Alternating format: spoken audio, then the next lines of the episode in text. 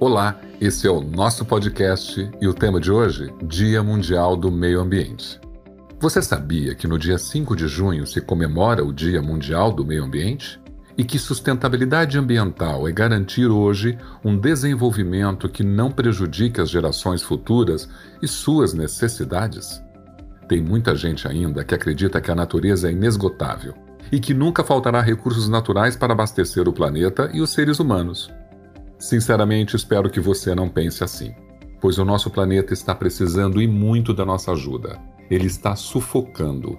Poluição do ar, dos rios e mares, falta de água e energia, o problema com o lixo, a falta de aterros sanitários, a coleta seletiva precária, o desperdício.